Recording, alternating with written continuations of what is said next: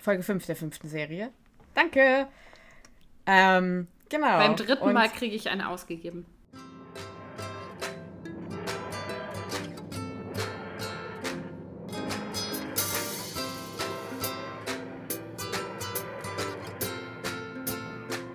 Hallo, hallo und herzlich willkommen, ihr lieben brillanten Companions da draußen. Es ist wieder soweit. Es ist Freitag für euch. Es ist Dr. Who-Tag. Es ist wieder Zeit für eine neue Folge Brillant, ein Dr. Who-Podcast. Mir gegenüber sitzt wieder meine wunderbare Podcast-Partnerin Stella. Hallo Stella, wie geht es dir? Hallo, ich bin erstmal sehr verwirrt, weil ich dachte, aber es ist doch Dienstag. Ja, ja, ich ja, habe ja. vor mir stehen eine pinguinförmige große Teetasse gefüllt mit Glückstee, weil du letztes Mal angekündigt hast, wir reden Ja. jetzt wieder über die Getränke, die wir trinken. Und dann habe ich panisch ein cooles Getränk gesucht. das ist mein cooles Getränk für heute. Aber noch viel spannender ist, dass ich ab dieser Aufnahme nicht mehr alleine bin in meinem Aufnahmestudio. Nein. Doch, ich werde moralisch begleitet und beobachtet vom zehnten Doktor. Nein. Was ist denn da in der- passiert? Der steht hier tatsächlich in lebensgroß in meiner Büroecke. Und zwar äh, bekam ich zum Geburtstag geschenkt einen lebensgroßen David Tennant Doctor Who Pappaufsteller, der jetzt in meinem Büro steht und mit dem auch schon heute ein bisschen Schabernack getrieben wurde. Mein Mitbewohner und Partner meinte, auf die super witzige Idee zu kommen, den in unsere Speisekammer zu stellen und die Tür zuzumachen. Das fand Oh ich nicht so witzig, als ich die Speisekammertür öffnete, um Müll in den gelben Sack zu schmeißen und erstmal einen Herzanfall hatte und mich mega erschrocken habe und Oh. Herzrasen und richtig, richtig mich verjagt habe. Weil da stand halt auf einmal jemand in unserer Speisekammer. Oh nein. Ach du Scheiße. Jetzt steht er wieder an seinem vernünftigen Platz in der Ecke und immer wenn ich mich umdrehe, äh, kann ich ihn anschmachten. Sollte ich also zwischendurch den Faden verlieren, liegt es eventuell daran. Könnte passieren, könnte passieren. Ja, der Wahnsinn. Der Wahnsinn. David Tennant. Ähm, ansonsten habe ich tatsächlich so ein. Also, folgendes. Ich habe noch Ahoi-Brause gehabt. und ich habe noch Tütchen Zitronenbrause gehabt, also Zitronen-Ahoi-Brause gehabt und ähm, habe mir gedacht, ich mache da heute ein Getränk draus. Das heißt, ich trinke heute Ahoi-Brause ähm, Wasser. Also so, wie man das früher gemacht hat. Schmeckt's denn auch? Naja, ich sag mal so, wenn man, wenn man so, wenn man so rein, also mit, wenn man das Tütchen aufmacht und den Beutel benutzt, ist aufregender. Auf jeden Fall. Ähm, oh mein Gott, Herr Tennant. Äh, hallo. Ja, Stella hat gerade die Kamera so zu mir gedreht. Äh, oder so gedreht, dass ich den, den, den äh, zehnten Doktor leibhaftig äh, hier be betrachten kann. Äh, Ja, Wahnsinn. Genau. Wir beschäftigen uns heute mit der fünften Serie Wollen wir nicht erstmal äh, und der vierten Folge davon. Ja, genau. Und dazu wollte ich gleich kommen. nee, fünfte ähm, Folge. Ach fuck, ja, das habe ich beim letzten Mal. Ja, fünfte Folge, genau. Ähm, und besprechen die. Und erstmal wird natürlich, wie wir das gewohnt sind, aufgetaucht, äh, aufgeräumt. Wow, aufgetaut, okay, aufgeräumt.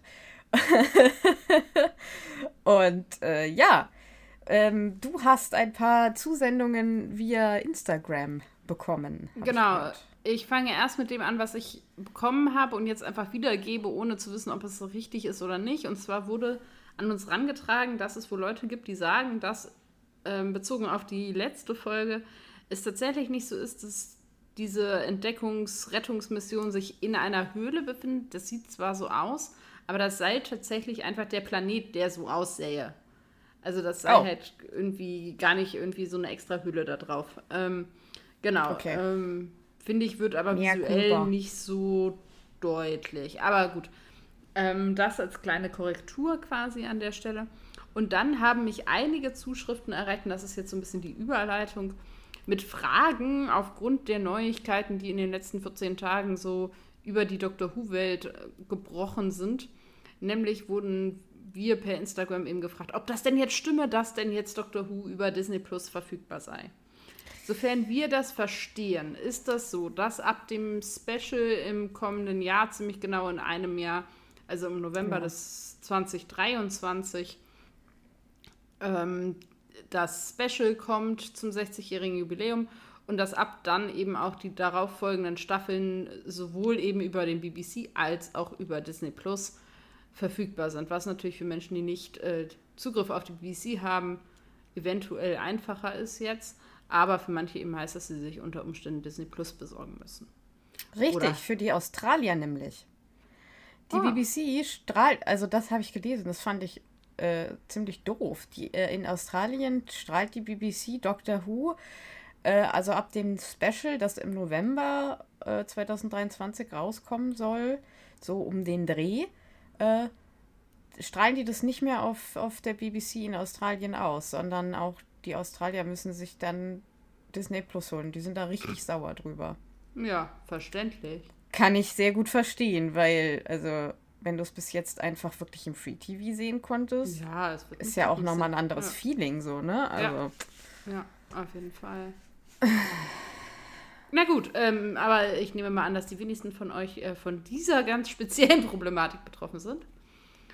Sonst äh, hi to the friends genau. in Australia. Ähm, genau. Yes. Ähm, die haben jetzt Frühling, ne? Auch witzig. Müsste Na gut. ja.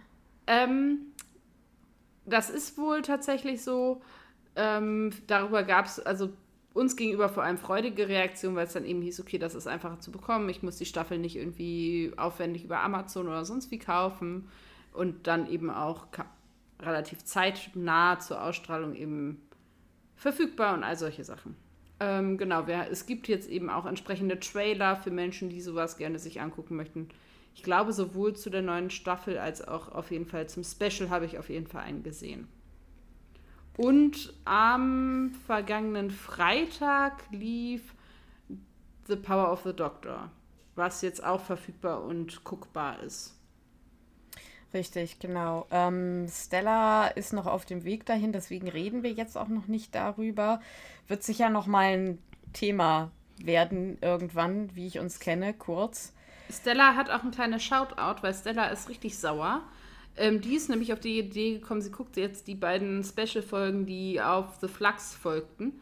Und hat dann festgestellt, mhm. dass sie auf Apple TV aber leider nur die achte, also The Sea Devil ähm, Geschichte da gucken kann. Die habe ich mir gekauft und angeguckt und dachte so, ja, super. Ich hätte gerne die Folge davor gesehen, weil sich durchaus so ganz kleine Sachen darauf tatsächlich beziehen.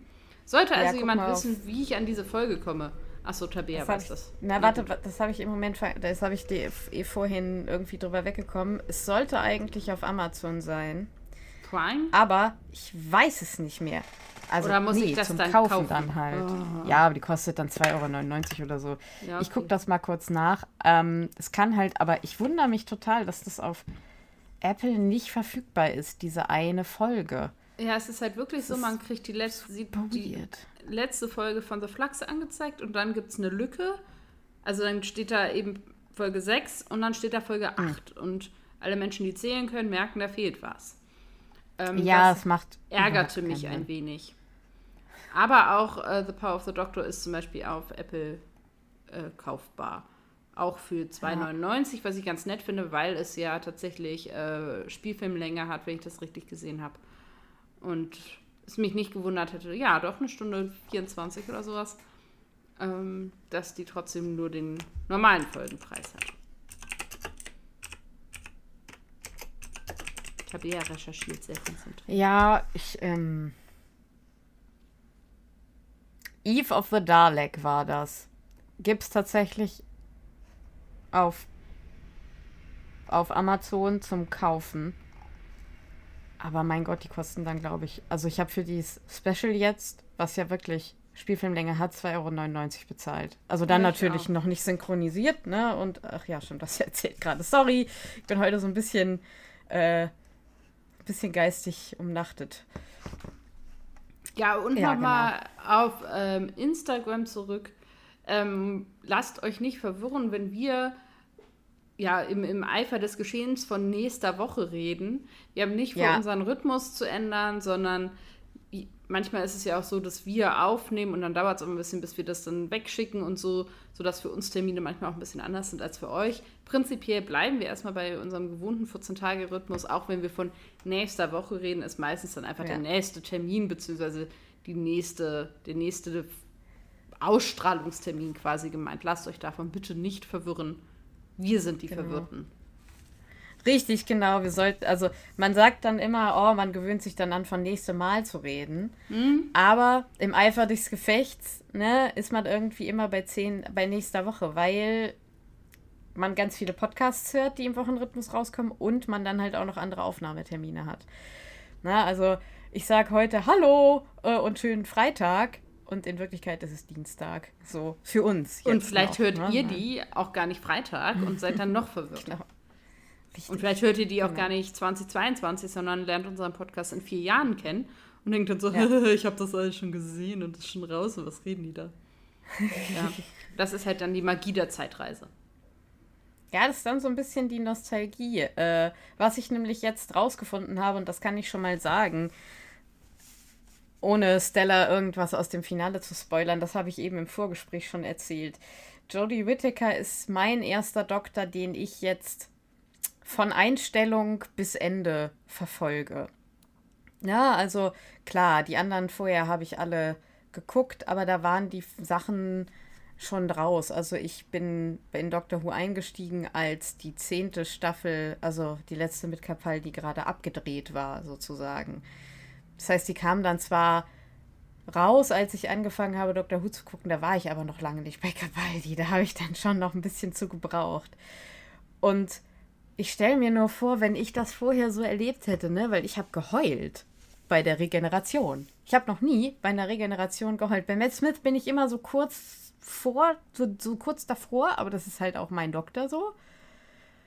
Aber da habe ich echt so, also, und ich war eigentlich jetzt gar nicht mehr so krass emotional dabei, weil sich das letzte Jahr so gezogen hat mit den ganzen Spe Specials und weil sie auch irgendwie, naja, sich jetzt äh, in, in, in den Stories, also gerade das Drehbuch war, ließ jetzt ja öfter mal zu wünschen übrig, um das mal vorsichtig zu formulieren.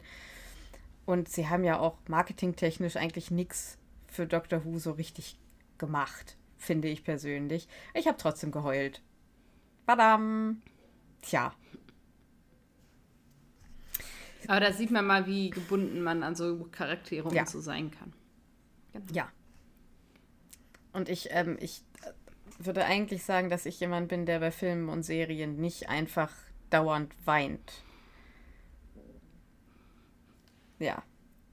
Krass. Hier eine Geschichte, äh, hier, hier ein Therapeutengespräch. Nein, also, ähm, genau.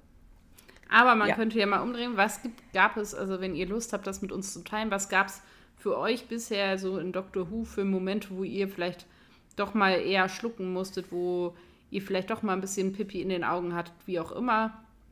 Erzählt uns doch gerne davon. Kann ja gut sein, dass ihr alle so die eine oder andere Szene habt, wo ihr sagt, boah, die kriegt mich jedes Mal. Und das muss ja gar nicht unbedingt eine Regeneration sein, sondern das kann ja alles Mögliche sein. Es gibt ja durchaus Momente, die dazu einladen in dieser Serie. In Was ist allen? Momenten. Ja, was ist denn dein Moment, Stella? Ich habe gerade keine Ahnung. Ich habe schon geahnt, dass du sowas fragst und panisch versucht, äh, mir irgendwas zu überlegen. Äh, Ich weiß es gerade nicht. Ich finde schon den äh, tatsächlich, wo David Tennant dann sagt, ah, I don't want to go. Da ist schon immer, das, das schon auch immer so ein. Das ist schon immer.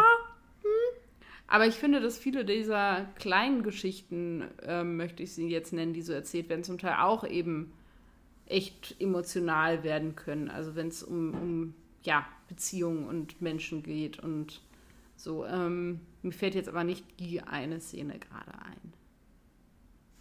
Ja. Äh, Was ist auch wollen völlig wir- in Ordnung. Wollen wir in die aktuelle Folge, also unsere aktuelle Folge einsteigen? Ja, sie hat eine Pinguintasse. Ja, wollen wir. Wollen wir. Es ist ja auch jetzt meine alte. Ich habe ja jetzt auch eine neue, aber die ist noch eingepackt. Uha, uha, uha. Ja, ähm. Oh Gott, wie heißt die Folge? Flash and Stone. Flash and Stone. Folge 4 der fünften Serie. Nein. Und Folge 5 der fünften Serie. Danke. Ähm, genau. Beim dritten und, Mal kriege ich eine ausgegeben. Alles klar. Ähm, geschrieben und äh, Regie geführt haben dieselben wie auch bei der Folge zuvor. Wir sind, befinden uns ja in einer Doppelfolge. Und deswegen mache ich jetzt mal ganz kurz die Zusammenfassung. Na, wir erinnern uns, der Doktor hat diesen, diesen Kern da, dieser, diese, dieses Planeten zerstört praktisch und die sind gesprungen und dann war die Folge zu Ende. Und wir steigen wieder ein nach dem Sprung. Das hat sie gerettet und sie sind jetzt auf der Flucht vor diesen, diesen Engelsstatuen und äh, ziehen sich aber jetzt in das abgestürzte Raumschiff zurück, was da auch ist. Das ist allerdings nur eine temporäre Lösung, weil die Engel so penetrant sind, sag ich jetzt mal, dass die bald diese Schotten überwinden werden. Im Maschinenraum, äh, Maschinenraum angekommen, öffnet der Doktor nicht nur die Tür zu einem riesigen Wald, sondern stößt halt auch die Wand auf, in dem der Riss aus Amys Schlafzimmer, Schlafzimmer ist. Ich wollte gerade Bedroom sagen. Ja, ja, das sah man, deswegen wollte ich. Bedroom! zu, zu Amys Schlafzimmer ist. Ähm, genau. Äh, Amy hat ja, nachdem sie zu lange dieses Video vom Engel angeguckt hat, diesen Engel jetzt im Auge oder ein Abbild von diesem Engel jetzt im Kopf und droht daher diesem Engel selber zum Opfer zu fallen. Und daher sagt der Doktor, okay, Augen zumachen, nicht mehr die Augen aufmachen, nur ein paar Sekunden und du bist tot. Also no pressure, ja. Während der Doktor im Wald einige Soldaten zu ihrem Schutz zurücklässt, ne, also er lässt Glaubst Amy mit du, dass Soldaten eine zurück. Sonnenbrille das ver äh, verhindern würde? Weiß ich nicht. Weiß ich nicht, müsste es eine gute Sonnenbrille sein, ist dann die Frage. Keine Schlafmaske? Ahnung. Ist die Frage, ich weiß es nicht. Ich hätte es ihr ja gegönnt, ne? Ja. ja. Naja, Ich hätte, es gut. ihr, ich hätte es ihr gegönnt. Genau. Also er lässt Amy dann im Wald zurück mit so ein paar Soldaten, die sie eigentlich beschützen sollen. Und der Doktor begibt sich dann mit Father Octavian und River zum Cockpit, wo er hofft, einerseits mehr über den Riss zu erfahren und eben ja rauszufinden, wie sie da wegkommen und wie sie die Engel da wegkriegen. Und äh, die Soldaten, die Amy beschützen sollen, laufen aber allesamt in diesen Riss rein und verlieren irgendwie ihr Gedächtnis und werden, werden von diesem Riss eingesogen. Und ähm, ja, Amy sitzt dann da irgendwann alleine mit den Augen zu und Also ich muss muss doch dann- noch mal reingrätschen. Sie verlieren bitte. ja, nicht ihr Gedächtnis, sondern es ist ja so, dass die jeweils vorgegangenen ähm, Soldaten oder Kleriker ja aus der Existenz quasi rausradiert werden. Also die Genau. gibt es ja nicht mehr und Ja. deswegen werden sie von den anderen jeweils vergessen. Genau, die verlieren halt, genau, die verlieren ihre Existenz. Das ist richtig.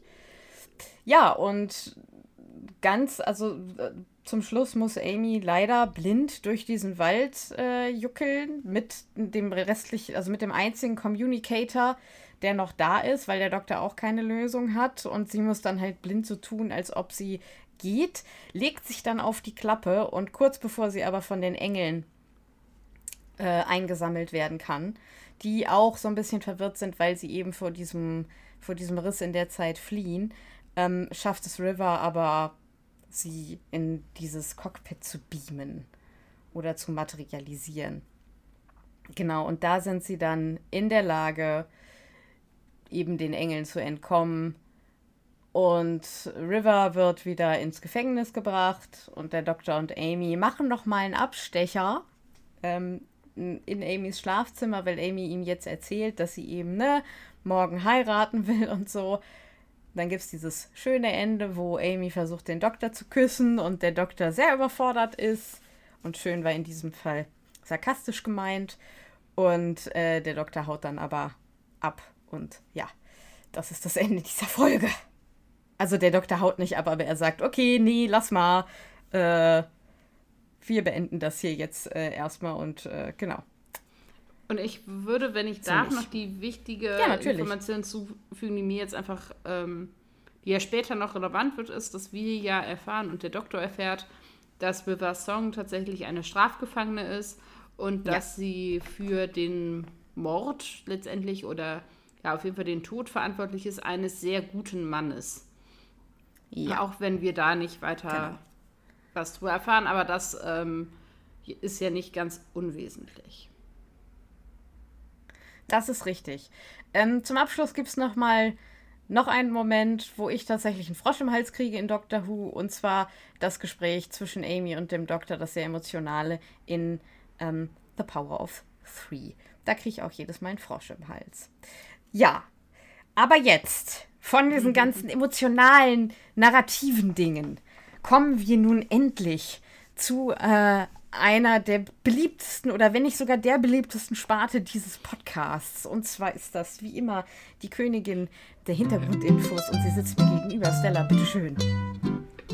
Mir fällt jetzt gerade ein, eigentlich hätten wir am Wochenende nochmal zusammen eine Folge in, im selben Raum aufnehmen müssen, aber das hätten wir, glaube ich, oh Gott. nicht ja. organisiert bekommen. wir ähm, hätten uns ja nochmal im Gemeindezentrum in die Sakristei setzen. Stella hat Geburtstag gefeiert im großen Ökumene-Zentrum und da hätten wir uns ja nochmal in die Sakristei oder so setzen können und nochmal Podcast wir, aufnehmen können. Ja, ja, am besten während der Feier uns einfach zwei Stunden ja. rausziehen ähm, nach dem dritten Bier. Genau.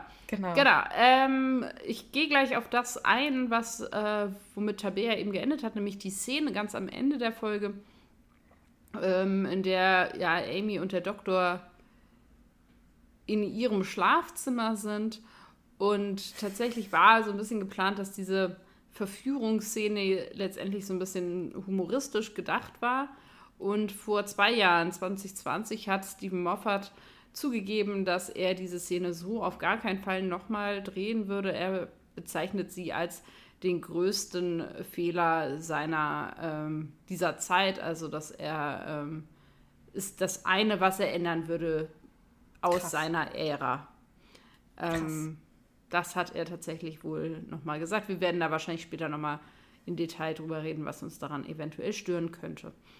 Ähm, ja. Die weinenden Engel, ist das eigentlich die ak akkurate Übersetzung? Ja, oder? Ich würde sagen, ja.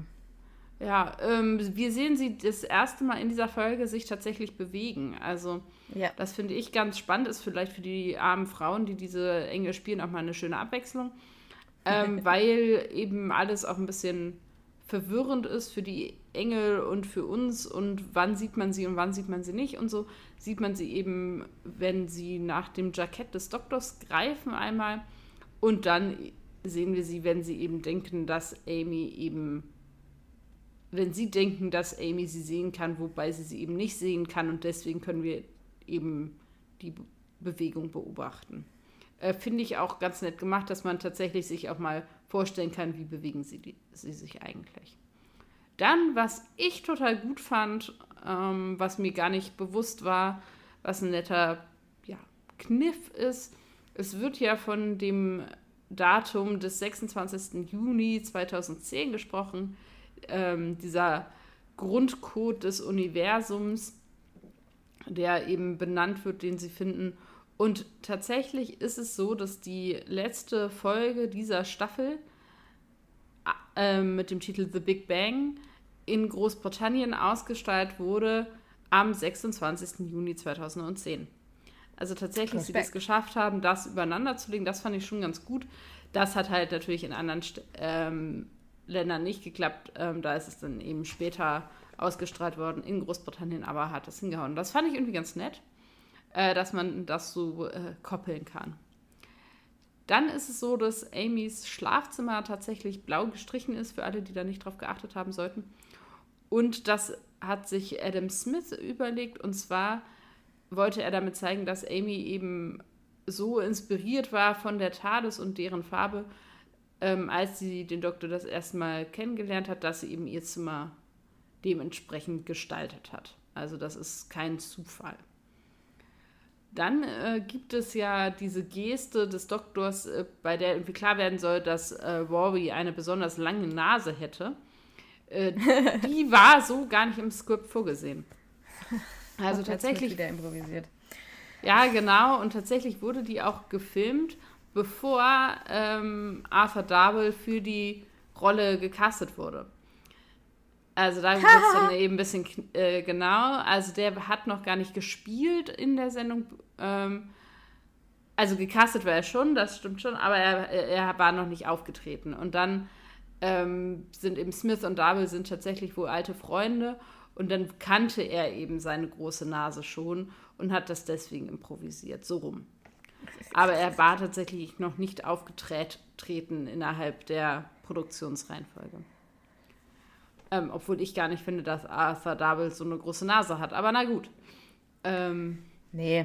Ist mir jetzt noch nicht Gibt selber da, so. Also, früher hätte man gesagt Charakternase. Ich finde das heute immer ein bisschen diskriminierend, weil das ja darauf hinweist, dass irgendwie so ein Schönheit. Oh, das hat man zu mir mal gesagt. Mhm. Ähm, ja, ich war mal, ach, es ist so eine Story aus meinem Leben, dann erzähle ich die jetzt mal ganz, ganz kurz. Ich war irgendwie mal, bevor ich, weiß ich nicht, ich habe mal überlegt, Schauspiel zu studieren, als ich die Schule verlassen habe und habe mich mal mit jemandem aus der Branche unterhalten und der hat zu mir gesagt, naja, sie wären dann halt jetzt nicht immer irgendwie Love Interest, sondern so eine Charakternase halt. Der hat das gar nicht böse gemeint. Der hat einfach den Markt beschrieben, was sehr bezeichnend für den Markt ist. So, ne? Ähm, aber da habe ich auch schon gedacht, hm, ob das irgendwie. Und ich wollte ans Theater, ne? Ich wollte nicht irgendwie Ja. Hollywood oder so, das hat mich nie interessiert. Äh, also, schauspieltechnisch hat mich das nicht so richtig interessiert. Ich wollte immer erstmal ans Theater, aber da habe ich dann auch schon so gedacht, hm, ob das das Richtige ist. Und ich habe es halt dann auch gelassen. Ich weiß nicht, ob das dazu beigetragen hat, bin ich ehrlich. aber ich finde das ähm, auch keinen schönen Ausdruck. Nee, also es war halt, also da, damals in Klammern, ich bin 30 Jahre, aber was weiß ich, vor zwölf Jahren war das scheinbar gerade der Markt, der, also das wurde irgendwie gesucht.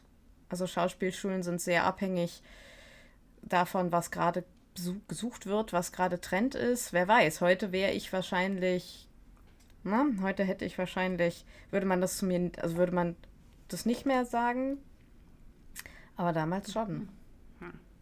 Na gut. Bin darüber Ah. hinweggekommen, alles gut. Also, ja, ja, das aber. Ja, ich gut. mag meine Ähm, Nase. Matt Smith äh, hatte tatsächlich Probleme mit der Textzeile The forest is full of angels und hat stattdessen tatsächlich wohl gesagt, The angel is full of forests. Und äh, das ist dann so markant geworden, dass dies äh, heute tatsächlich auf manchen T-Shirts so abgedruckt ist. Also das kann man sich so als Fanshirt kaufen. Dann habe ich ähm, zu dem Wald, in dem die Waldszenen gespielt wurden, ein ganz klitzekleines bisschen was rausgefunden, weil der meines Erachtens nach einen wunderschön süßen Namen hat. Äh, es ist nämlich Puzzlewood, also der Puzzlewald. Oh. Und äh, das finde ich ein bisschen süß, obwohl ja natürlich Puzzle im Englischen Jigsaw ist. Ich weiß. Ist mir egal. Ich finde es trotzdem einen sehr süßen Namen. Ähm, ist tatsächlich wohl ein richtig, richtig alter Wald ähm, und eine Touristenattraktion in der Nähe von Coleford im Forest of Dean, Gloucestershire in England. Äh, den Forest of Dean kennt man zum Beispiel tatsächlich aus Harry Potter, weil die da in Teil 7 campen, weil Hermine. Egal. Oh. Auf jeden Fall, genau. Sie kennt den Forest of Dean, weil sie da mit ihren Eltern waren und deswegen campen die da auch. Be that as it may. Ähm, Und das ist äh, 14 Acre groß. Äh, das sind 5,7 Quadratkilometer, glaube ich, wenn ich das richtig äh, hier stehen habe. Und ist eben ähm, besonders bekannt aus ähm, der Zeit der Römer, äh, weil seitdem da ähm, tatsächlich Eisen abgebaut werden konnte. Und ähm, genau, vielleicht auch schon ein bisschen früher als das. Und das ist eben ähm, total berühmt, weil es halt wirklich super viele äh, Wege da durchgehen, die eben sehr piktoresk sind und ähm, hat halt ähm, so sehr ungewöhnliche Steinformationen und kleine geheime Höhlen und sehr, sehr alte Bäume und tatsächlich sogar so verwinkelte Wege, die dann so, so labyrinthartig durch diesen Wald laufen. Ich fand, es klang so, dass man da unbedingt mal eigentlich Urlaub machen sollte und sich das angucken. Also es scheint wirklich ein sehr, sehr, sehr, sehr schöner Wald zu sein. Ähm, genau, Puzzlewood. Ähm, kleine Reiseempfehlung an der Stelle. Dann ähm, ist es so, dass es einen vermeintlichen Filmfehler gibt, der letztendlich kein Filmfehler ist der mir natürlich wieder nicht aufgefallen ist, weil ich einfach irgendwie nicht so auf so Details achte für Menschen, denen das doch aufgefallen sein sollte, ähm, haben sie hier sehr geschickt was gemacht. Und zwar ist es so, dass der Doktor ja ähm, River und Father Octavian in diesem Flight Deck da lässt und dann ähm, zu Amy geht, um kurz mit ihr zu reden. Und für alle, die dann eben besonders aufmerksam ist, den fällt dann auf, dass äh, seine Jacke anders, äh, dass er seine Jacke wieder anhat, glaube ich, dass seine Ärmel hochgerollt sind und er sich anders verhält. Also so, tatsächlich wohl optisch und behavioristische Unterschiede. Ähm, und das sollte halt, also kann halt als Filmfehler gesehen werden, ist aber ja keiner, weil wir in The Big Bang lernen, dass er in diese Szene zurückgereist ist in der Zeit, aber halt aus der Situation in The Big Bang heraus. Ähm, das wird uns dann an der Stelle nochmal beschäftigen. Ähm, genau, also es ist also eine andere, ein anderer Doktor letztendlich, den wir dann da sehen. Halt einer aus unserer eigenen Zukunft quasi. Das habe ich aber in der Folge selber so ehrlich gesagt nicht gecheckt. Ähm, aber gut für alle aufmerksamen Menschen äh, ist das dann hier ein kleines nettes Gimmick. Ähm, ganz am Ende der Folge sagt River, dass sie ja vielleicht jetzt genug getan hat, um ein äh, Gnadengesuch zu bekommen, beziehungsweise dass das erhört wird. Ähm, das ist tatsächlich nicht so. Also, ähm, äh, das kommt nicht durch, aber hm. sie äh, wird tatsächlich wird ähm, das gemacht, nachdem eben der Doktor ähm, die Aufzeichnungen über sich selber quasi löscht und deswegen es keinen Beweis mehr gibt, dass äh, sie irgendjemanden umgebracht hätte. Also das passiert dann in The Angels Take Manhattan. Ähm, aber in diesem Fall geht ihr Gnadengesuch äh, quasi ins Leere. Soweit erstmal. Yes, yes. So ist das.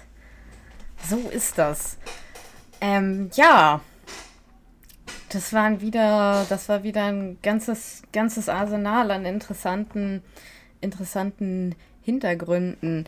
Ich finde übrigens, äh, ich finde es interessant, dass Moffat gesagt hat, dass das eben ein Fehler war und dass er das nicht mehr so drehen würde, tatsächlich.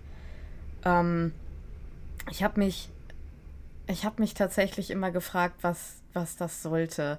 Da sieht man aber, glaube ich, so ein bisschen, dass zeitlicher T Kontext auch immer, hm. ja, ja, obwohl man, also das Ding ist ja, man soll ja Fehler beziehungsweise Dinge, die wir nicht cool finden, das sollten wir ja, also das sagen wir ja immer und das kann man alles verargumentieren und ich glaube, zeitlicher Kontext ist auch immer wichtig im Hinterkopf zu haben. Aber um ehrlich zu sein, da ist der zeitliche Kontext irgendwie mir nicht so klar, weil das war schon, das war schon immer scheiße. So. Ja. Also von Consent wollen wir, also wenn man bei Consent beginnt, weil es ist dem Doktor offensichtlich unangenehm und sie tut ja. es halt trotzdem, ähm, bis zu dem ganzen, sie heiratet am nächsten Tag und ja, also du musst ja noch nicht mal konservativ sein, um irgendwie zu denken, hm, Nein, und das maybe ja auch, also, you shouldn't though. naja, und was mich halt stört, ist, dass diese Figur der Amy bis jetzt, also wir haben jetzt fünf Folgen von ihr gesehen, ähm, ja auch einfach sehr sexualisiert wird. Alleine schon ja. dadurch, was in der ersten Folge irgendwie war, ne? Also dieser Beruf ja. des Kissegram, dieses Polizei-Outfit und so, also und sie auch eben ja sagt, nein, ich möchte ja, also im Gegensatz zum Beispiel zu Rose oder Martha, die ja tatsächlich ein romantisches Interesse haben, hat sie ja ein eindeutig sexuell konnotiertes Interesse. Ja. Also sie sagt ja ganz klar, du, ich will ja eigentlich jetzt nicht mit dir irgendwie zusammen sein. Ja, ich weiß, dass du bist alt und ey, und eigentlich will ich nur eine Nacht mit dir. Ja, ja. Richtig. Und ich finde das in diesem Kontext tatsächlich noch schlimmer. Ähm, weil dann irgendwie so dieses, ja, wow, wie will sie irgendwie heiraten oder vielleicht will sie das auch nicht, aber sie will sich jetzt nochmal ausprobieren und irgendwie, also das ist irgendwie alles sehr merkwürdig. Ja, das ist merkwürdig. Ähm, aber das passt so ein bisschen in dieses Ding, was Moffat mit seinen Mystery Girls am Laufen hat. Und da komme ich, kann ich nämlich jetzt eine elegante Überleitung äh, in Story und Figuren machen. Jawohl. Ähm, letztes Mal haben wir die Struktur und den Aufbau der Folge unglaublich gelobt. Und ich bin eigentlich tatsächlich ja jemand, der tendenziell die zweiten Folgen von Doppelfolgen immer irgendwie ein bisschen prickelnder und besser findet. Da, die, also das hier ist die einzige, also das hier ist eine der wenigen, weil ich will jetzt nicht in Superlativen reden, eine der wenigen Doppelfolgen, wo ich die zweite Folge schwächer mhm. finde als die erste. Ja, weil jetzt, also man hat das Gefühl, das, was jetzt in der ersten Folge eine sehr gut gebautes Mysterium um diesen Planeten und um diese Engel war, das ist halt einfach auch egal. Jetzt, ja, fädelt sich jetzt irgendwie so komisch aus und wird zu so einem Mystery of Amy, Mystery of River Song. Ähm, und wer hat eigentlich das Licht ausgemacht? Also so dieser Arc, also das ist eben jetzt irgendwie so die Staffel-Arc-Folge, wo jetzt ja. alles aufgestellt wird, wenn es nicht schon aufgestellt ist, was er irgendwie in dieser Folge äh, oder in dieser Staffel insgesamt bearbeitet wird. Also äh, am Ende haben wir den Hinweis auf die Büchse der Pandora, also Pandorica Opens, ne, was ja unsere unser Staffelfinale ist, die Doppelfolge mit der Pandorica, meine ich. Straf mich bitte ja. Lügen, aber äh, ich meine. Meine, das ist so ja, dann haben wir durch diesen Wiederkehr von Amys Crack in the Wall. Natürlich dieses, also da, da, wird natürlich dieses Mysterium um Amy aufgeblasen und das führt natürlich dazu, dass sie noch mysteriöser und äh, geheimnisvoller wird. Und gerade Frauenfiguren, die mysteriös und geheimnisvoll sind, neigen ganz oft auch dazu, übersexualisiert oder irgendwie so, ähm, ja, Sehnsuchtsfiguren für gerade die männlichen äh, Hauptfiguren und auch Zuschauer, also heterosexuell männliche Zuschauer zu sein. Ja, witzigerweise ist sie ja für den Doktor werden. gar keine Sehnsuchtsfigur. Das finde ich ja, das nee. ist ja wenigstens. Ja, obwohl doch. Doch, sie ist ja, ja. total die Sehnsuchtsfigur. Er findet allerdings nicht das Sexuelle, sondern das Mysterium zieht ihn ja, ja total gut. an. Das ist ja das, was mit Clara auch wieder äh, funktioniert. Er ist ja komplett äh, fixiert auf sie. Das Sexuelle für den Doktor ist ja schon River Song. Ja obwohl das jetzt noch nicht so krass ausgespielt wird, aber er findet sie schon interessant. Er geht auch ganz anders mit ihr um als mit Amy. Ja. ja. Gerade so zum Ende. Ähm, genau, und bei River Song haben wir eben dieses Ding. Ähm, hallo, äh, was, was ist da passiert? Ja, ja, ja, äh, hallo, hallo, äh, wen hat sie umgebracht? Aber ich finde. Und alle ahnen. Ja, genau. Aber ich finde das Mysterium deutlich ja. spannender und irgendwie besser erzählt und so. Ja. Vielleicht auch ein bisschen, weil wir sie schon länger kennen und sie uns schon länger begleitet und wir zusätzlich eben diese entgegengesetzten Zeitstränge haben. Das finde ich irgendwie nicer. Also das ist irgendwie besser erzählt. Ich, ich finde das mit Amy einfach, also ich denke, ja, so spannend finde ich das jetzt nicht. Okay. Kann sie sich halt nicht erinnern, was soll's. Hat da halt ein Loch in der Wand soll sie halt Gips drauf machen. Ich weiß es nicht. Also, ja. Was mich halt an der Erzählung... Also ich finde es schon ein bisschen spannend, ich gebe das zu. Ja, weiß nicht. Also ich finde, sie kommen halt aus dieser, das stört mich, glaube ich, an dieser zweiten Folge ein bisschen, Also zum einen finde ich sie langweiliger, äh, weil es viel darum geht, dass Amy die Augen nicht aufmachen darf und viel darum geht, dass sie da durch diesen Wald tapst und so. Ich so denke, juhu, spannend. Ja. Ähm, das nimmt mich auch vom Suspense-Faktor einfach nicht mit. Also das ist irgendwie, da ist... Nö. Nee, weiß nicht, nicht so wirklich.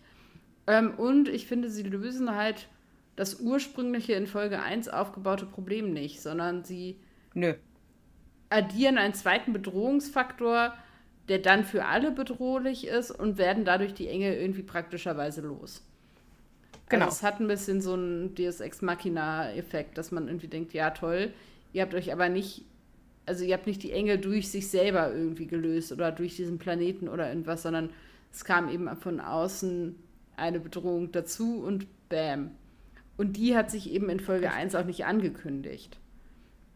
Also wenn man in Nein. Folge 1 das schon irgendwie so gesehen hätte oder so, aber die kommt halt wirklich erst jetzt dazu und dadurch finde ich, gibt es eben auch diesen, diesen harten Bruch an der Stelle. Ja, für mich ist es, also ich mecker hier jetzt gerade rum, aber für mich ist es trotzdem eine spannende, äh, gute Folge Doctor Who. Es ist nur, ja, sehr viel schwächer und viel weniger strukturiert, beziehungsweise es sind im Prinzip zwei unterschiedliche Geschichten, die erzählt werden und vielleicht hätte man sich überlegen können, das in separaten Folgen zu bearbeiten. Und zwar komplett separaten Folgen. Ja. Ähm, ich weiß halt nicht, was für eine Einzelfolge Heart of Stone geworden wäre. Keine Ahnung. Aber vielleicht Ähm, wäre das eine ja. gar nicht so schlechte Lösung gewesen. Ja, und ähm, jetzt muss ich kurz hier in meine Notizen gucken. Ja, auf jeden Fall. Ähm, für mich kommt noch dazu, dass ich meine, ein vermeintliches Plothole entdeckt zu haben, ähm, was mich tatsächlich in dem Moment, wo ich es gesehen habe, einfach wirklich auch gestört hat.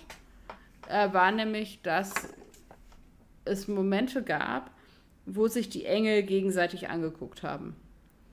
Ähm, es gab Hm. Momente, wo sie den Doktor zum Beispiel umkreist haben oder auch andere Figuren und auch in den Szenen, wo sie sich bewegt haben und so sich gegenseitig einfach angeschaut haben. Und ich dachte, ja, und das war's.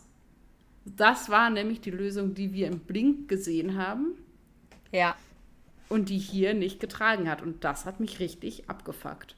Weil ich dachte, das funktioniert Ja. nicht. Und es ist halt wirklich, sie stehen, glaube ich, ich glaube, es ist um den Doktor in dieser Szene, wo sie ihn an der Jacke packen oder so. Also es gibt so ein paar Szenen, wo sie tatsächlich ihre Opfer einkreisen und sich Stimmt. dadurch, wie sie stehen, eindeutig gegenseitig sehen und sich Richtig. trotzdem noch bewegen können. Und das hat mich wirklich genervt, weil ich dachte, bleibt bei den Regeln, die ihr selber aufgestellt habt. Genau. Ähm, ganz wichtige Sache, das war in der ersten Folge nämlich auch noch nicht so. Da waren die Engel noch richtig, richtig bedrohlich und gruselig. Na, weil sie so eine komische, absterbende Masse waren. Und jetzt war es halt wirklich, ja, plotholig und ab jetzt fangen die Engel ja auch an, also ich sag nur Freiheitsstatue, ne? Hm, ja, ja. Sie das ist, nicht das. aus Stein. Sie Stimmt. ist nicht aus Stein. Mehr noch sag gar ich nicht- Darüber dazu reden wir dann. Er strapaziert ab jetzt auch, ja, er strapaziert es Ja. halt ab jetzt auch echt über. So. Ja. Ähm, dann habe ich eine Genau. ähm, ganz nette Ironie gefunden, die bestimmt nicht beabsichtigt war, aber die mir aufgefallen ist. Nämlich, äh, das hätte mir letzte Folge schon auffallen können und wenn nicht, dann wiederhole ich mich hier.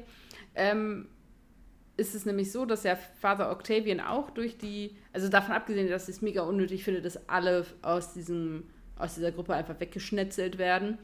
Aber na gut, finde ich Ja. super schade. Ich hätte gerne ein paar von denen behalten, einfach Ja. ja, weil das jetzt so ein bisschen so, ja, und die drei schaffen, dass da raus ist, aber na gut. Äh, Father Octavian geht ja auch durch die Engel. Wäre auch. Ja. Eine Ähm, Sache dazu, ja. direkt. Es wäre halt auch so eine schöne Verbindung zur Folge davor gewesen. Also, verstehst du? So. Ja, ja, genau. Sie werden einfach alle so ein bisschen so, so ja. Halt Okay, die brauchen wir nicht mehr. Genau. Ähm, und er geht eben auch durch die Engel dann drauf, ja auch alles sehr dramatisch. Und das hat ja tatsächlich mit seiner Rolle in Game of Thrones zu tun. Weil er ja äh, diese Krankheit kriegt, wo seine Haut langsam zu Stein wird.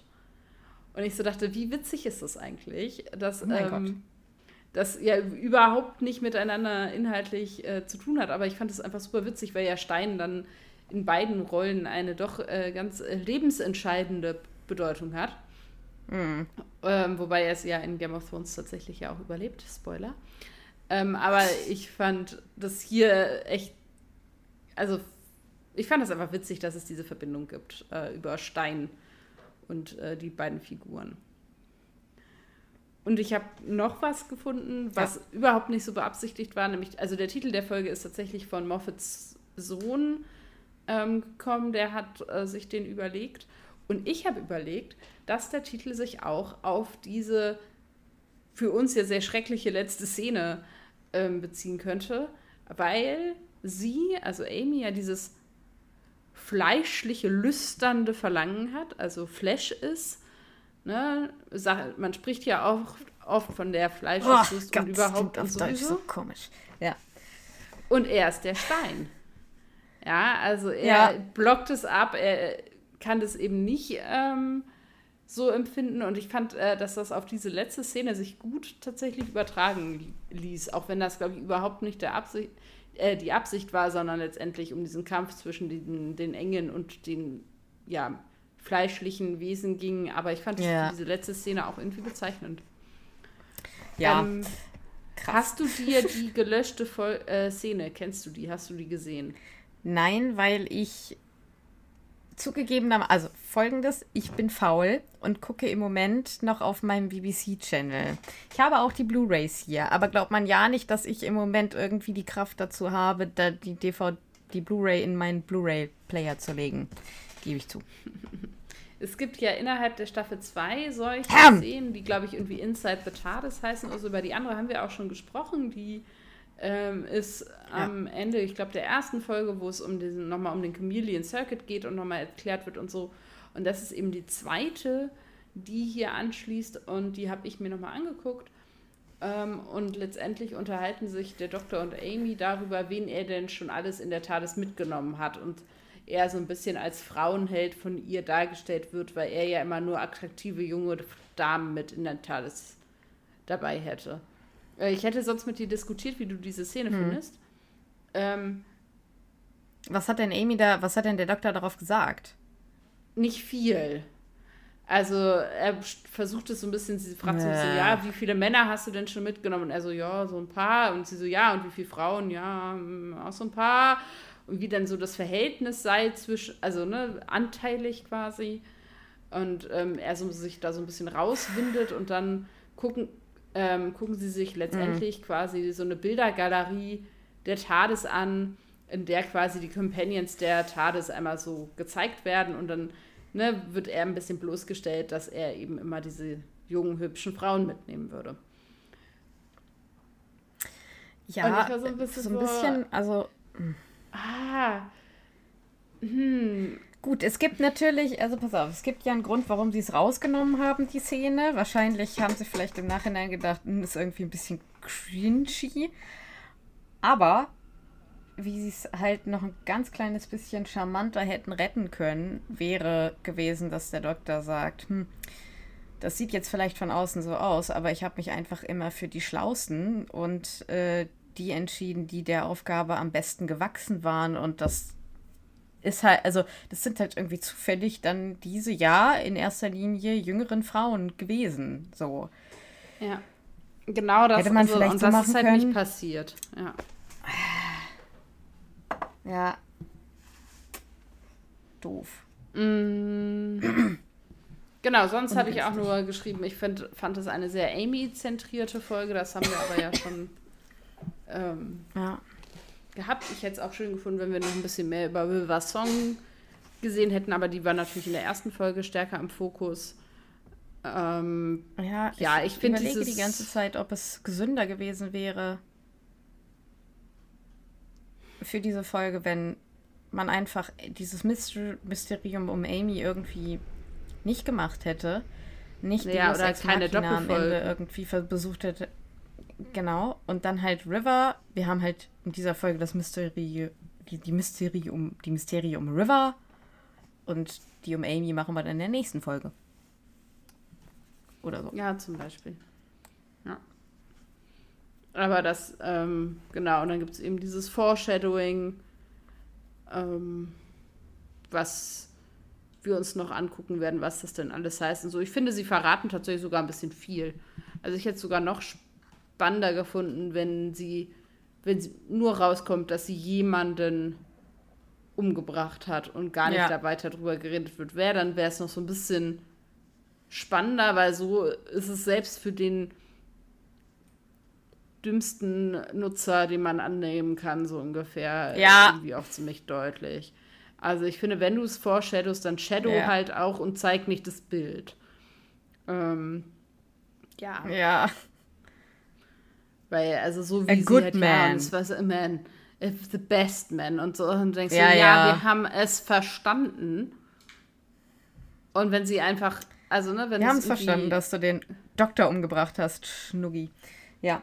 Genau, das hätte man noch mal ein bisschen, da hätte man den Suspense noch ähm, höher halten können. Könnte mir allerdings auch vorstellen, dass das für uns relativ logisch ist, weil wir ja inzwischen alles kennen und das wissen. Das ist Vielleicht war es für die Leute, die es damals live geguckt haben, weiß ich es nicht. Ja, okay, du hast recht. die haben recht. Ähm, sind, sind sie äh, fertig hier? Ich, ich glaube wohl. Haben sie. Ich wollte fragen, ob du was mitgenommen hast, aber ich wollte erst mal fragen, ob du. Äh, ob wir noch was zu der Folge haben, weil ich bin. Also, ich habe, glaube ich, nichts mehr. Hm, nö. Fällt mir gerade nichts zu ein. Nee. Beautiful. Sehr schön. Was hast du denn mitgenommen, Stella? Ich habe ähm, einfach äh, ein bisschen geckig. Ich fand mich sehr, sehr witzig. Wahrscheinlich, wenn ich das so ankündige, dann finden das alle anderen nicht mehr so. Aber äh, einfach Augen zu und durch.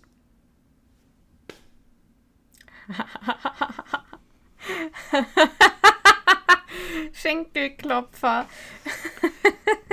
ähm, und dann äh, tatsächlich auch ein bisschen nochmal, dann dachte ich, jetzt muss ich auch noch was Ernsthaftes dazu schreiben. Habe ich noch aufgeschrieben, äh, dass es ja manchmal auch gut ist, dass wir nicht wissen, was vor uns liegt. Also River Song ja auch ganz klar sagt, ich kann dir und ich darf Oh. dir bestimmte Dinge nicht verraten. Und ich glaube, dass das für uns alle auch gut ist, dass wir eben nicht wissen, was morgen passiert und wir nicht wissen, was übermorgen passiert und so weiter und so fort. Also es gibt ja genug auch fiktive Geschichten, wo es dann darum geht, dass Leute von irgendwelchen Sa WahrsagerInnen irgendwie verraten bekommen, wann sie denn sterben würden und so und ähm, was das mit Leuten Oh macht. Gott, nee. Genau, ich finde es halt ganz großartig, dass wir eben nicht wissen, wie Dinge so ausgehen. Und ähm, Ja, ich das glaube. Ja. schwingt hier ja auch ein bisschen mit. Ja, ich habe das Gleiche. Ich habe tatsächlich auch, es ist besser, eben das Ende von manchen Geschichten nicht zu wissen. Und ich äh, gebe zu, ich habe Stella das auch schon vor dem Podcast gesagt. Ich habe das jetzt gerade, während wir das besprochen haben, ja äh, überlegt. Ich hatte vorher nichts, was ich mitgenommen habe, weil ich bei der Folge so ein bisschen, ja, zugegebenermaßen so ein bisschen da stand und dachte, hm, was nehme ich denn da jetzt mit? Aber das ist genau das, was man, also was ich auch mitgenommen habe. Und dieses Ganz wichtig, wenn ich wüsste, wie ich und wann ich sterben würde, könnte ich mich die, mein ganzes Leben lang, egal wie lange das noch wäre, nicht mehr auf mein Leben konzentrieren. Oder könnte Ja. das auch nicht mehr genießen. Also ich bin jemand, ich brauche unbedingt diese Ungewissheit, wann, wann ich sterben werde. Ich weiß, dass es irgendwann passiert, aber wann will ich nicht wissen und auch nicht wie. Und ich habe mit einem von unseren brillanten Companions da draußen mal dieselbe Diskussion per Mail geführt, mein. Also es war, glaube ich, per Mail. Ich weiß nicht mehr genau, wer von euch das war, aber wir hatten das mal in einer E-Mail. Da hat jemand uns mal gefragt, ob wir wissen wollen würden, wann wir sterben. Äh, und damals habe ich das auch schon genauso geschrieben und äh, da erinnere ich mich jetzt gerade wieder dran. Also krass. ja, nee, bloß nicht. Stella, was hast du für ein Zitat? Ich habe ein bisschen längeres Zitat. Es ist ein Gespräch zwischen dem Engel Bob und dem Doktor. Und ähm, genau. Es fängt eben an mit äh, Angel Bob, der sagt, The angels are feasting, sir. Soon we'll be able to absorb enough power to consume this vessel, this world and all the stars and the worlds beyond. Und der Doktor antwortet darauf, Well, we've got comfy chairs, did I mention? Und dann sagt Angel Bob, We have no need for comfy chairs. Und der Doktor sagt, I made him say comfy chairs. ja, das ist, das ist echt ein, das ist ein witziges Zitat, das ich irgendwie so gar nicht mehr in Erinnerung habe. Das ist super.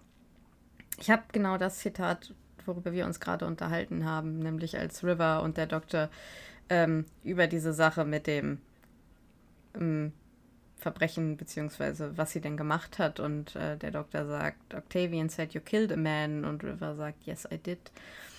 Und der Doktor sagt, a good man. Und River sagt, a very good man. The best man I've ever known. Und der Doktor sagt, who? Und River sagt, hm, it's a long story, Doctor. Can't be told, has to be lived. No sneak previews. Well, except for this one. You will see me again quite soon when the Pandorica opens. Babam! da haben wir ja mal die Rollen getauscht. Ich, du hast das epische Zitat und ich habe das äh, ja. humoristische Zitat. Ohne dass wir das abgesprochen haben. Auf jeden haben. Fall. Definitiv. Was ist deine Frage an mich? Ja, ähm, also das mit den Fragen fand ich dieses Mal erstaunlich schwer. Äh, somit blieb bei hm. mir nur so die halb ernst gemeinte Frage, was ist eigentlich, wenn es im Cyborg-Wald regnet? Dann hat der Cyborg-Wald ein Problem, würde ich sagen. Also, weil ich dann so überlegt habe, haben die dann alle Kurzschlüsse? Weil Wasser und Elektronik ist ja immer nicht Ahnung. so witzig. Aber ähm, ja, das war nur so ein Gedankenexperiment, das äh, ich an dieser Stelle aufmachen wollte. Ja, das ist tatsächlich richtig. Vielleicht regnet es da auch einfach nicht. Man weiß es nicht so ganz genau. Ich kann es mir halt nicht vorstellen. Ja. Okay, Stella. Hm, ich glaube, ich habe dir die Frage schon mal gestellt, aber wenn du eins deiner Sinne verlierst, also einer deiner Sinne, mhm. wenn du einen verlieren würdest, habe ich dir, glaube ich, schon mal gestellt, oder? Welcher würde äh, das weiß sein? Weiß ich nicht, aber das wäre die Alternativfrage dazu gewesen. Ähm, das heißt, hören, riechen, schmecken, sehen, hm. fühlen? Ja, riechen. fühlen, weiß, ja. Obwohl, vielleicht. obwohl riechen, riechen das halt auch schon. Ah. Oh, nee, ich möchte die gerne alle behalten. Ähm, hm. Vielleicht noch am ehesten hören. Ja. Also es ist eine. Also, also alles ist schlimm. Weil. Boah, dann kann ich es im Notfall noch lesen. Jedenfalls, also was zum Beispiel mhm. so, also ne, da gibt es halt guten Ersatz in Anführungsstrichen zu. Und manchmal kann man mhm. ja Musik zum Beispiel ja auch spüren. Zum Beispiel. Mhm. Aber ich höre schon auch ganz gerne. Ja.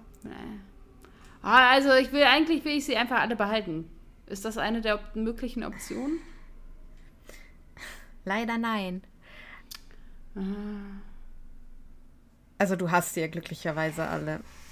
Aber manchmal macht man ah, sich ich glaube, vielleicht wahrscheinlich am wenigsten am wenigsten einschränkend im Alter und so ist wahrscheinlich schmecken. Also es würde dann, weil hm. also ja, wenn man noch riechen könnte, aber nur. Ja, genau. Ja. Ja. Oh, ja. Aber ich schmecke halt auch gerne Dinge. Absolut. Mhm. Also, es ist schlimm, nichts mehr zu schmecken. Ja, das äh, nervt also, mich ja auch immer bei Erkältung und so echt ab. Ja, und vor allen Dingen, also, ich bin ja von Glück beseelt gewesen bei meiner Corona-Infektion. Ich habe ja wirklich nur ein, zwei Tage gar nichts geschmeckt und gerochen. Mhm. Ja. Aber das war schon unlustig. Also das ist halt ja, halt nochmal, also stimmt. Erkältung ist scheiße, aber ich finde, da ist es nochmal ein ganz anderes Level mhm. von nichts schmecken und riechen. Puh, und ich bin jemand, ich bin halt echt sehr auf Geruch gepolt. Ähm, ja. Das heißt, riechen. Aber der Vorteil bei nichts wollen. mehr riechen können, kannst du halt auch das Unangenehme nicht mehr riechen. Ja, aber du riechst halt auch deine Menschen nicht mehr. Und oh. also zum Beispiel, also bei, ich weiß ja nicht, wie das bei dir ist, aber wenn ich bei meinen Eltern ankomme, also die Wohnung riecht inzwischen leicht anders, als ich da mhm. noch gewohnt habe, weil die da halt inzwischen zu zweit wohnen, mhm. aber die beiden riechen immer noch wie sie selber. Äh, Ankatrin, also meine Freundin, ja. Ich habe immer ein T-Shirt von ihr hier, weil ich mhm. da diesen Geruch so, also vermisse und äh, also ich bin einfach sehr auf Geruch gepolt bei meinen Menschen, so. Aber ich auch sagen muss, also in meinem Beruf wäre es manchmal auch ganz schön, wenn ich nicht riechen kann, wenn du so ein ja. von pubertierenden Achtklässlern reingehst und nicht riechen könntest, wäre das Leben schon manchmal ein bisschen schöner. Ja. Also hm. Das gebe ich zu. Ja, oder was ich das eigentlich fast ich noch zu. schlimmer finde, sind die Deo-Wellen. Die ähm, finde ich eigentlich noch schlimmer. Also wenn man dann versucht, irgendwie mit Deo natürliche Körpergerüche zu ja, überdecken letztendlich, das ist auch nicht schön. Ja, vor also, allen Dingen, es funktioniert ja, ja nicht. Ne? Also man, verm die, man ja. vermischt es ja. Man hatte ja diese Phase selber auch. Und also das, das Ding ist ja, sie können ja nicht so viel dafür. Also weil. Ja, ich man, weiß, also es ich war jetzt auch das, kein Vorwurf. Ähm, ja. Also fürs Deo dann schon. Nee. Also, ja, aber ja. Ja, gut. Nun gut. Ähm, wir möchten einfach unsere Sinne behalten. Dankeschön. Tschüss. ja, okay. Was hast du denn mitgebracht? Ähm, ja, also, äh, es war ja Samhain bzw. Halloween gestern für uns, den wir, die wir jetzt am 1. November aufnehmen. Und äh, ich habe am Wochenende mit meiner Freundin Hokus Pokus 2 geguckt. Und ich bin ja riesiger Fan vom ersten und habe den auch schon vorgestellt hier und habe den zweiten schon auch sehr genossen. Also, das ist jetzt mal keine Empfehlung so nach dem Motto, oh, das ist ganz großartig, guck das unbedingt, aber es geht ja darum, was ich jetzt sonst noch so genieße und ich habe den schon genossen. Es, sie haben so ein bisschen Probleme mit der Musikauswahl, fanden wir und, und, und so. Aber äh, der Rest ist halt einfach, also weiß ich nicht. Die haben halt alles, die haben die ganzen Effekts, also wenn die Hexen auf den Besen fliegen und so mit, also practical gemacht, äh, also so wie sie es beim ersten Teil auch gemacht haben. Das halt schon irgendwie, das ist schon großartig. Ansonsten ist das halt eine relativ unspektakuläre Story von Kindern, die die Hexen befreien. Mal wieder, also die Sanderson Sisters, wie im ersten Teil auch schon. Da müssen sie wieder besiegt werden, wie im ersten Teil auch schon. Ähm, diesmal ist äh, die jugendliche Protagonistin eben ein Mädchen mit einer Mädchengang, die so einen Hexenzirkel haben und da aus Versehen die Sanderson Sisters beschwören. Ähm, aber ich glaube, gerade wenn man, also ich habe halt gemerkt, so dieser, dieser, dieser Gemütlichkeitsfaktor, den ich beim ersten habe, beziehungsweise auch dieser Trostfaktor, ähm, dieser Nostalgiefaktor, der ist natürlich nicht da, weil den ersten Film habe ich halt viel früher geguckt.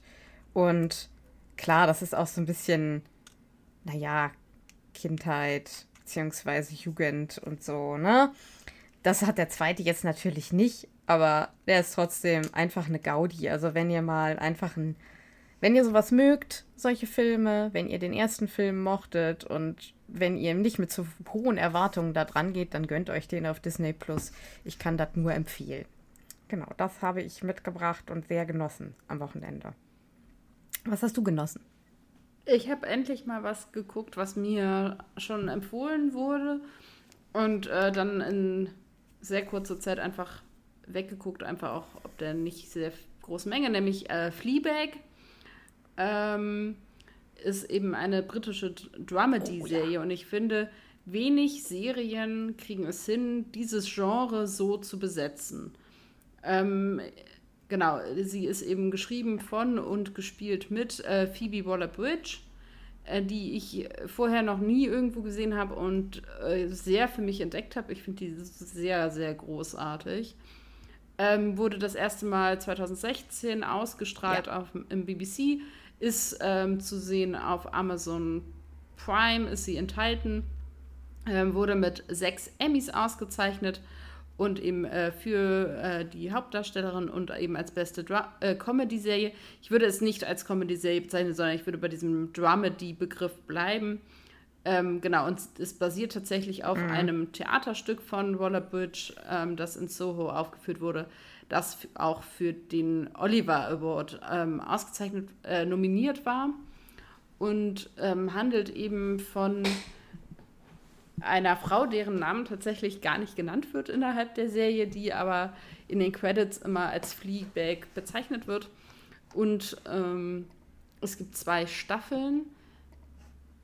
Ich finde die Staffeln sehr unterschiedlich. Ich finde sie aber beide gut.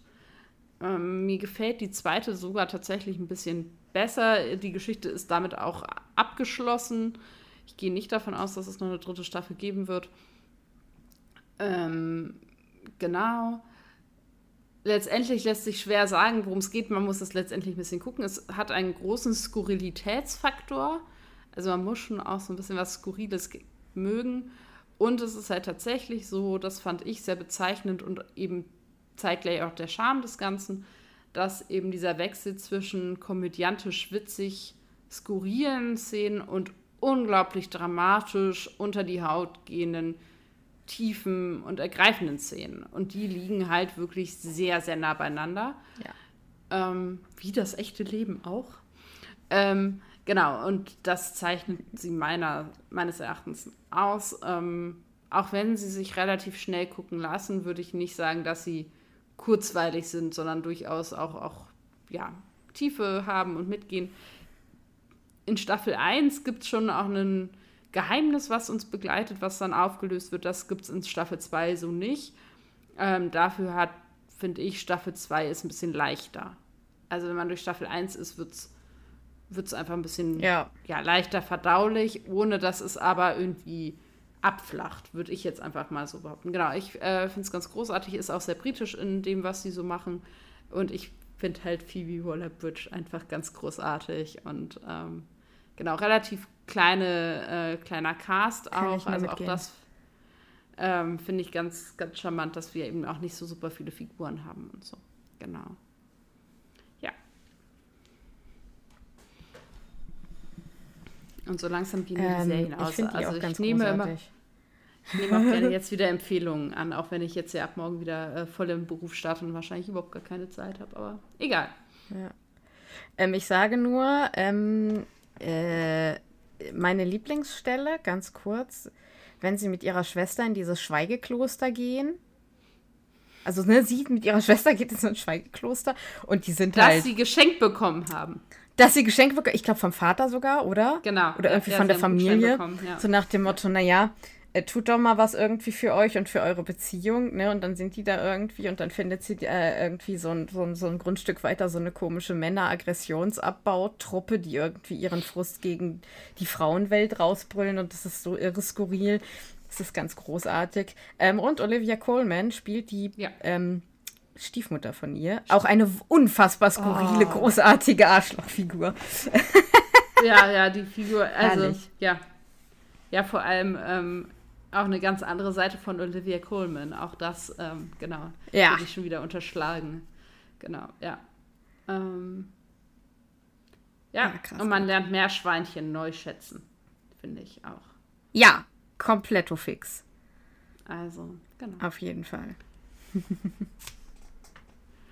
ich glaube, ähm, mir bleibt nur zu wünschen, dass ihr jetzt durch die ja jetzt doch ein bisschen wieder dunkler werdenden Tage, auch durch die Zeitumstellung und so, ich wünsche euch zum Frühstück eine gute Vitamin D-Tablette. Äh, bedenkt dabei, dass diese immer mit ähm, fettigen Produkten zusammen äh, genommen werden sollen, idealerweise mit äh, äh, milchhaltigen Produkten, wenn ihr sowas äh, im Kaffee oder im Müsli oder was auch immer habt, dann sollen die angeblich ein bisschen besser sich auflösen im Körper, sagte mir irgendwann mal ein Mensch in der Apotheke. Genau. Und äh, einen leckeren Tee vielleicht dazu oder eine leckere Schok heiße Schokolade oder sowas, je nachdem, wo, was euer Herz begehrt. Und vielleicht auch schon, wenn es bei euch nicht 25 Grad sind, vielleicht auch einen Glühwein. Jawohl. Ähm, ich kann das wirklich nur genauso wie Stella gesagt hat, äh, auch weiterempfehlen, diese Umgangsweise mit dem Leben. Ich sag jetzt mal bis zum nächsten Mal. Tada, ne, habt ihr gemerkt, was ich gemacht habe. Ähm, ja, und eine, also eine wunderbare Zeit bis dahin. Und wenn ihr kreativ sein könnt, seid kreativ. Ansonsten ruht euch ein bisschen aus. Macht das, was euch gut tut und woran ihr Spaß habt. Und in diesem Sinne, ade, ihr Lieben.